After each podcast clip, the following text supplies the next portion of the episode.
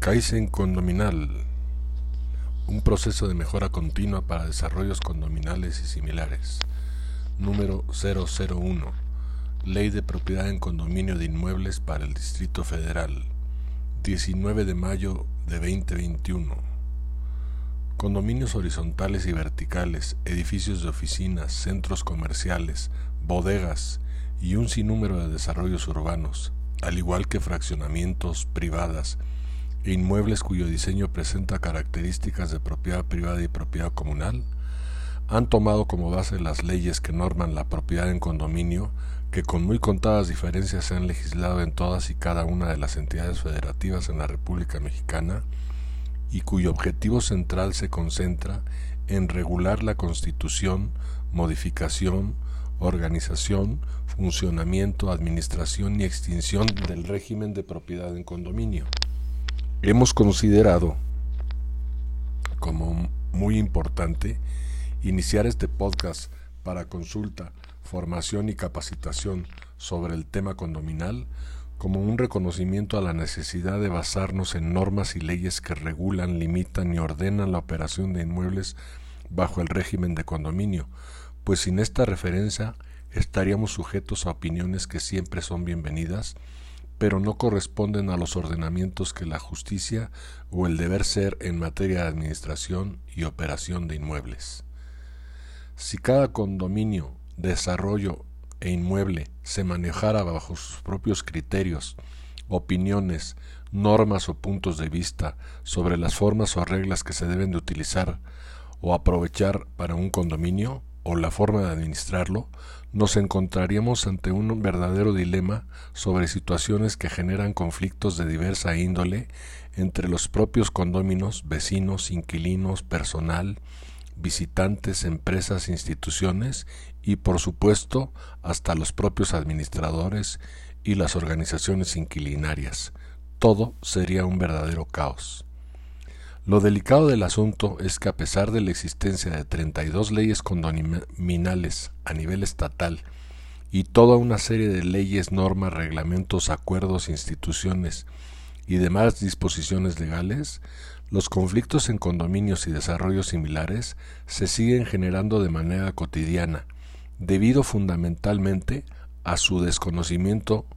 por la gran mayoría de, de las personas que de una u otra manera deberían de conocerla, como son los propietarios, los inquilinos, los usuarios, los habitantes de estos,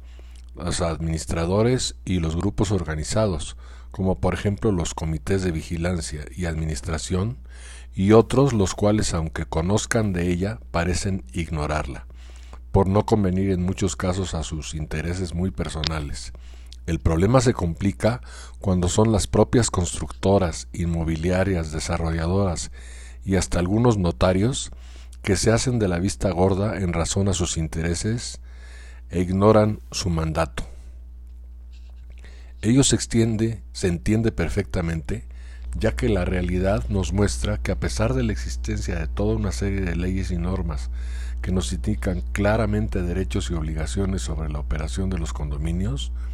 los problemas que genera la convivencia con personas de diferentes edades, ideologías, intereses, personalidades, características socioeconómicas son por demás innumerables y muchas veces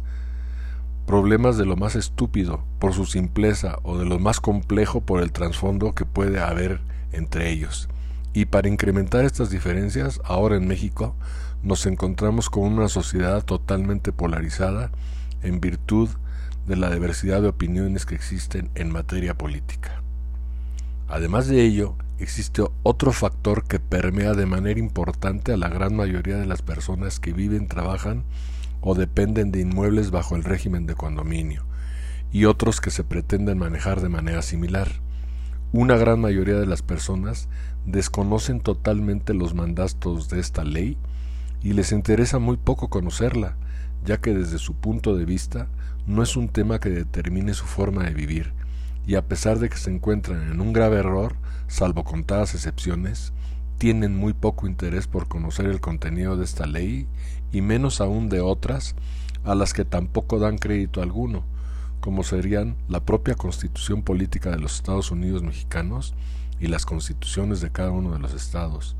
la ley del sistema de seguridad ciudadana, la ley de impacto ambiental y riesgo, la ley de vivienda, la ley de sociedad en convivencia, la ley de residuos sólidos,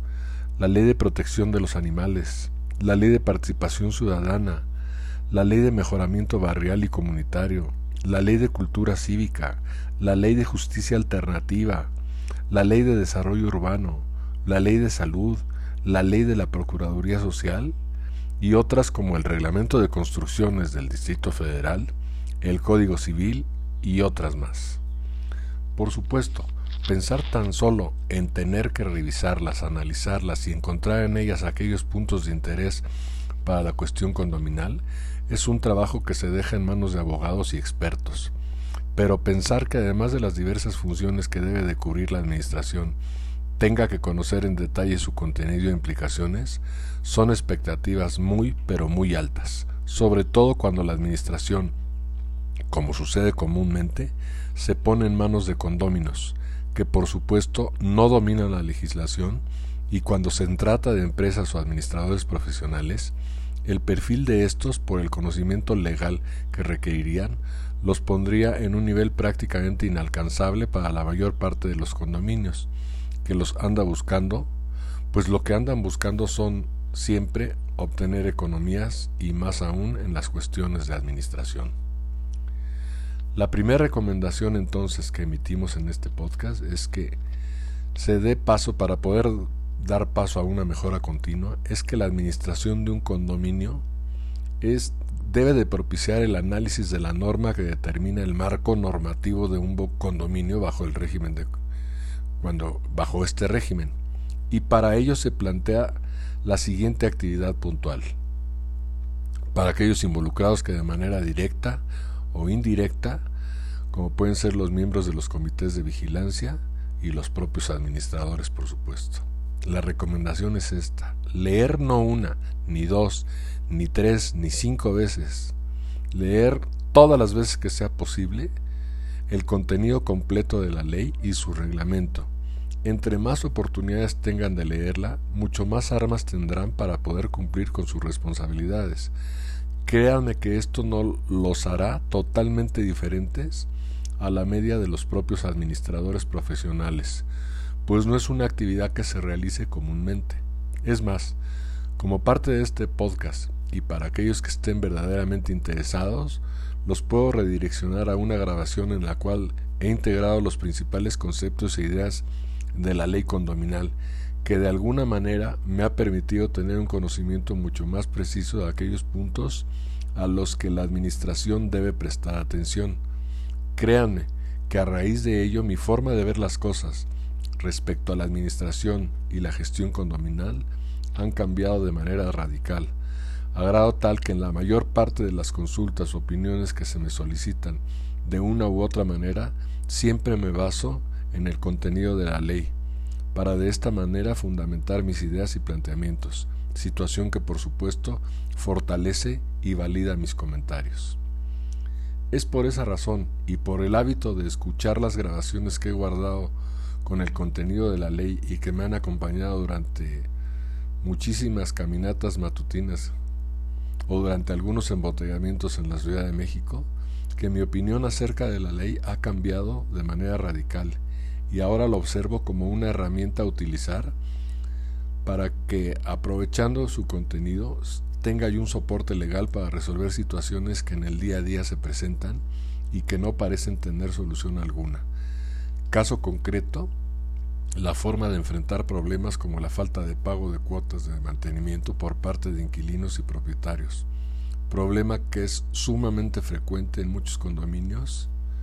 y que condóminos, comités de administradores no saben cómo enfrentar de manera inteligente.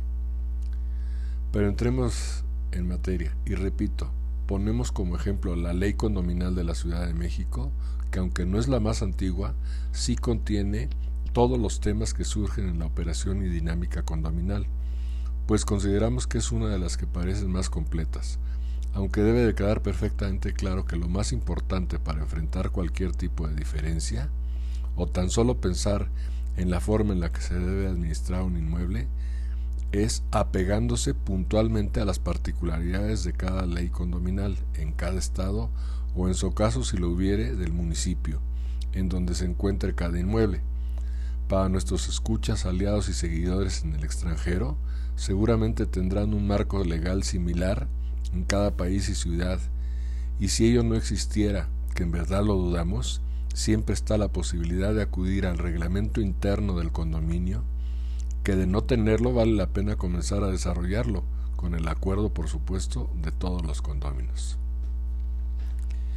La Ley de Propiedad en Condominio para el Distrito Federal fue publicada el 27 de enero del 2011 y resulta verdaderamente reciente,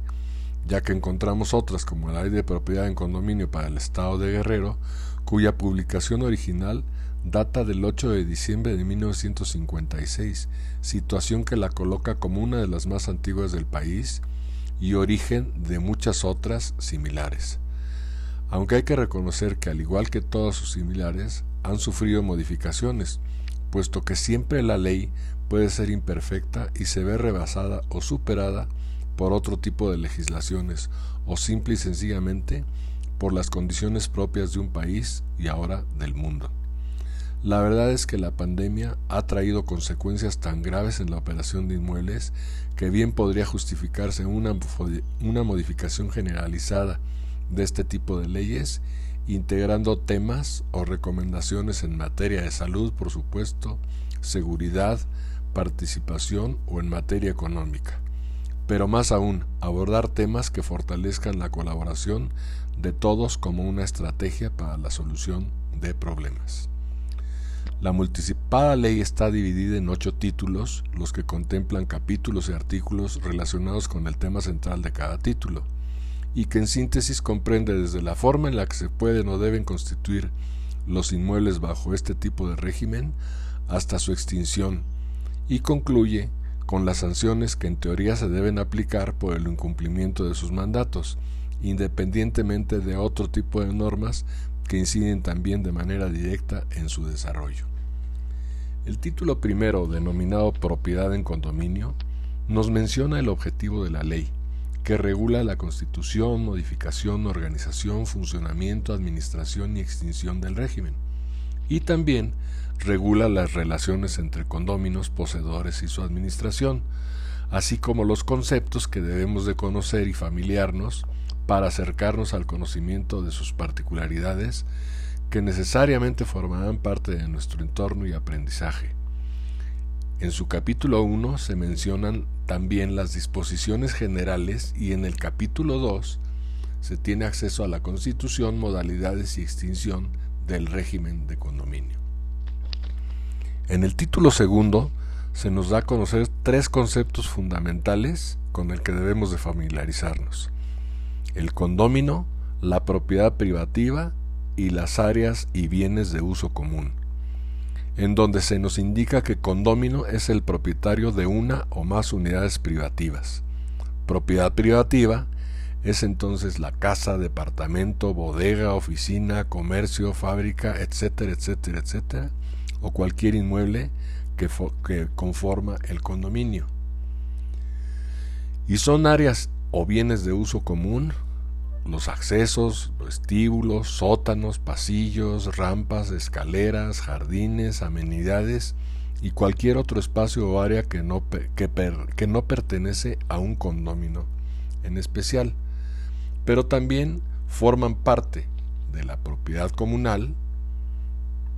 los equipos, los ornatos, los tinacos, las herramientas, los extintores, las luminarias, que vienen siendo o pertenecen a la comunidad y no son propiedad de una sola persona.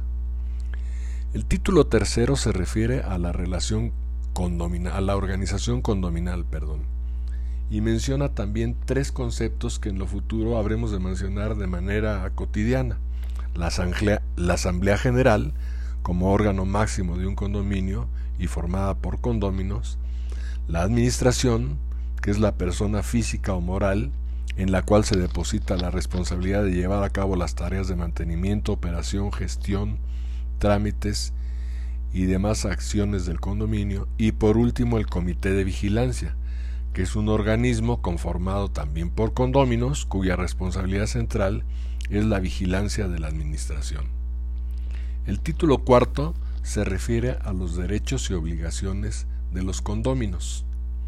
que además de estar indicado en esta ley y otras normas, se regula y detallan de acuerdo a las condiciones de cada inmueble, por lo que es necesario desarrollar un reglamento interno, que sin duda alguna debe estar realizado con sumo cuidado y nunca confiar en la experiencia y buena voluntad del constructor o del desarrollador o del propio notario, porque son innumerables los reglamentos internos que son realizados de acuerdo a un machote y que no cuentan verdaderamente con las características que debe tener un condominio en especial. El reglamento interno, repito, debe de ser uno de los capítulos que habremos de abordar en el futuro cercano en este podcast como con la mayor importancia, pues es de lo más trascendente su contenido, tanto para los condóminos como para el propio condominio. Otro tema de la mayor importancia es el relacionado en este mismo título con las cuotas y obligaciones comunes, con las que se constituyen los fondos de administración, mantenimiento y reserva así como los correspondientes a gastos extraordinarios, que siempre serán motivo de inconformidades, quejas, análisis y toda una serie de demandas y comentarios surgidos en el seno de la Asamblea General, o planteados por los condóminos, los inquilinos, los habitantes, que son inconformidades que se encuentran en el hecho de que, al igual que los reglamentos internos, son generadas de manera por demás limitada y muy poco profesional por los propios desarrolladores o los vendedores de condominios, en actos que son verdaderamente responsables, pues inventan, sin bases sólidas, las cuotas que debe tener cada uno de los condominios.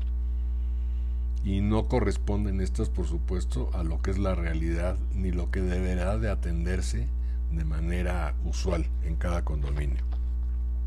En resumen, las obligaciones de los condóminos están relacionadas con el cumplimiento de los pagos, en contraposición a que realmente deberían de venir otros tipos de conceptos y puntos de vista que deberían de tener una atención, como serían las obligaciones que tienen que llevar en materia de buena vecindad.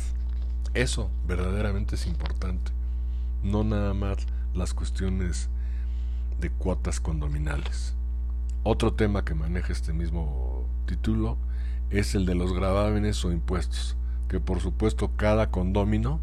sabe de antemano que debe cumplir con esta obligación. Y los condóminos deberán también de tener el pago de los impuestos correspondientes a las áreas comunes, la parte que les corresponda según el indiviso. Por último, en el título cuarto se mencionan las controversias y procedimientos que debe atender la Procuraduría Social, institución que curiosamente solo opera en la Ciudad de México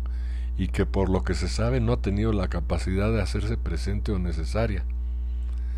por el muy limitado número de condominios que se encuentran registrados en ella o que cumplen con cabalidad sus requerimientos y obligaciones. Tan limitada es su cobertura que su propia titular ha manifestado finales del 2019 que tan solo el 3% de los condominios en la Ciudad de México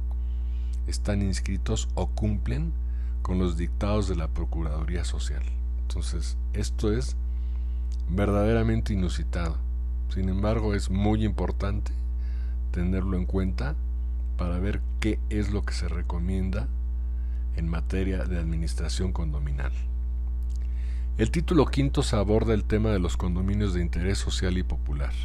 que desde mi punto de vista se me hace totalmente clasista,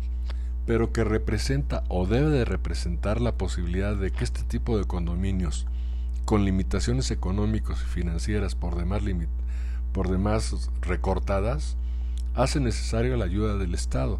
Sin embargo, será uno de los temas y podcasts a los que mayor interés y creatividad debemos otorgar ya que para mí es un compromiso y una obligación por ayudar a este tipo de desarrollos que usualmente son los que mayores necesidades tienen y menos posibilidades de enfrentar sus problemas. Desde mi visión muy personal, será una responsabilidad capital el poder transmitir la necesidad que tenemos de apoyar a este tipo de inmuebles y casi casi el crear toda una campaña o programa en que aquellos condominios que tengan posibilidades de destinar parte de sus recursos al auxilio de los más necesitados mediante la adopción o padrinazgo de uno o más condominios de interés social o popular, lo hagan, o bien hacer lo mismo con alguna comunidad en condiciones de marginación. Eso daría a la vida condominal un mayor sentido de solidaridad y apoyo para con los más necesitados. Aunque es muy importante mencionar que ni la ley condominal para el DF ni otras similares mencionan esta idea como una obligación. Esta propuesta tan solo es una idea de su servidor, quien por el tipo de responsabilidades que ha atendido y la cercanía que hemos alcanzado con núcleos marginados de población, lo, lo siento como una responsabilidad para cualquier persona y no solo para el gobierno. Al igual que el interés que tenemos por otorgar una prioridad singular al tema de los condominios de interés social y popular, el tema abordado por el título sexto, denominado cultura condominal, que para muchos es visto como una ilusión óptica o un holograma, ya que para casi la mayor parte de los condominios el tema no existe como una prioridad del condominio, o no se le da ni la más remota importancia. Para nosotros y para este podcast, el tema resulta como un diamante en bruto en el que muy pocos trabajan o se detienen, seguramente por considerarlo como un concepto más bien político o demagogia pura, lo cual provoca una inacción singular sobre el particular o que simple y sencillamente no se le dé ni un ápice de crédito e interés. Qué mejor prueba de ello es que aquí proponemos en el sentido de hacer un ejercicio muy simple. Solo se trata de analizar los últimos informes contables y vean cuánto dinero se destina a este concepto. O algo más fácil aún, la ley establece la obligatoriedad de hacer un presupuesto anual. Identifiquen, si es que lo llegan a encontrar, el monto de los recursos que se destinan o se tienen previstos para acciones o tareas relacionadas con la cultura condominal. La respuesta más común es de lo más simple, cero recursos aplicados al fortalecimiento y desarrollo de la cultura condominal. Y el tema es delicado si consideramos que en ella pueden estar acuerdos que transformen radicalmente la vida en el condominio y al propio condominio como inmueble. Me encantaría salir de esta desilusión y que me pudieran mencionar alguno de nuestros amables escuchas cuánto dinero o qué porcentaje del gasto general o de su presupuesto anual se dedica a su condominio a la cobertura de este rubro. Por favor, se lo ruego, háganme saber. Sería muy interesante corroborar esta afirmación o saber si hay recursos para ello o para qué se destinan. El título séptimo se refiere a la destrucción, ruina y reconstrucción del régimen de condominio. Temas que parecen muy remotos, sin embargo en los últimos años hemos tenido que vivir o conocer de esta realidad, sobre todo por las condiciones en las que se encuentran algunas zonas y colonias en la Ciudad de México, que por las características del subsuelo han tenido que enfrentar la destrucción de una serie de condominios pero casi todo debido a los malos sistemas constructivos o materiales que se han llegado a utilizar. Sin embargo, nuestra opinión es otra totalmente. El título octavo nos plantea el marco jurídico para la aplicación de sanciones, dirigidas a los condominios y propietarios, pero también y con mayor contundencia para los administradores y a los comités de vigilancia como corresponsables solidarios y subsidiarios del trabajo y responsabilidades de la Administración. La gran ventaja de este capítulo es que sirve perfecto para que los condóminos sepan que el incumplimiento de sus obligaciones en un momento dado les puede traer consigo multas y penalidades que pueden duplicarse cuando el incumplimiento a la ley sea repetitivo o reiterativo. Finalmente, la ley todas las leyes en sí, integran toda una serie de artículos transitorios, que en sí marcan la necesidad de modificar o actualizar otras leyes y normas vinculadas, como son el reglamento de construcciones, el propio reglamento de la ley, y otros más que merecen la pena considerarse y tomar en cuenta como pueden ser la ley de protección civil o la propia ley que da sentido y validez a las acciones y responsabilidades de la Procuraduría Social. Antes de concluir con este número, quisiéramos mencionar tres temas de fondo como consecuencia del desconocimiento que existe de las cuestiones legales que regulan la operación de los inmuebles bajo el régimen de condominio. El primero de estos temas es el relacionado con las exigencias que plantean los condóminos sobre las responsabilidades que debe tener la Administración contra los costos que están dispuestos a pagar por este tipo de servicios. Eso lo pueden analizar y evaluar a través del análisis de las responsabilidades del administrador. Es una verdad de aquí lo que la mayor parte de los mexicanos nos gusta aplicar un tema por demás criticable. Buscamos siempre lo bueno, bonito y barato. Que salvo contadas excepciones se presenta de esta manera, pero la verdad es que nuestra forma de ser busca siempre el conseguir los mejores precios y la mayoría de las ocasiones lo barato sale caro. Y ejemplos hay muchísimos, pero el tema central desde nuestro punto de vista es la falta de profesionalismo que habremos de retomar en números posteriores, puesto que este es uno de los problemas de fondo el que se enfrenta la administración condominal. El segundo tema está relacionado con el hecho de poner las administraciones en manos de administradores improvisados, como sucede comúnmente cuando los desarrolladores dejan y finalmente abandonan a veladores, bodegueros o en el mejor de los casos a residentes de obra para que se hagan cargo de la entrega de los inmuebles y posteriormente se hagan cargo de la administración. Esta situación complica por demás la administración y el futuro de los inmuebles, puesto que todas las cuestiones de operación, conservación, mantenimiento y desarrollo quedan en manos de gente totalmente inexperta y sin los recursos requeridos para su atención. Por último, el desconocimiento, olvido o marginación de las acciones relacionadas con la cultura condominal, que mantiene a la mayor parte de los condominios en México ajenos al tratamiento de temas tan importantes como la sana convivencia y toda una serie de factores que posibilitan de manera indirecta el mejoramiento de la operación. Las tres situaciones que sin duda prevalecen en la operación de condominios, fraccionamientos, centros comerciales, oficinas y similares, por supuesto, provocan situaciones contrarias a las expectativas de condóminos y propietarios, a grado tal que la única solución que se les ocurre es acudir a otra administración, que podría o no mejorar las cosas, pero que nada garantiza que puedan llegar a obtener los resultados que esperan o bien puedan resolver los problemas para los cuales son contratados. Muy pocas veces